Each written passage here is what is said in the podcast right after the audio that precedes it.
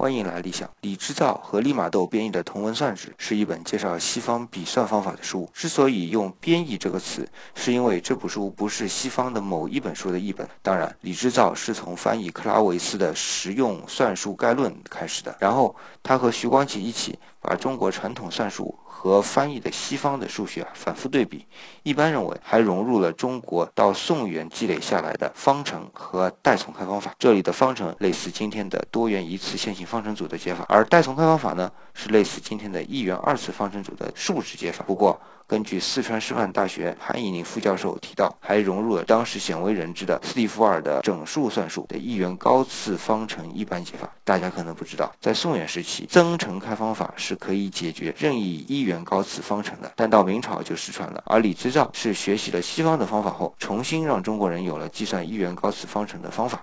这一段每次我读起来，总不那么是滋味啊。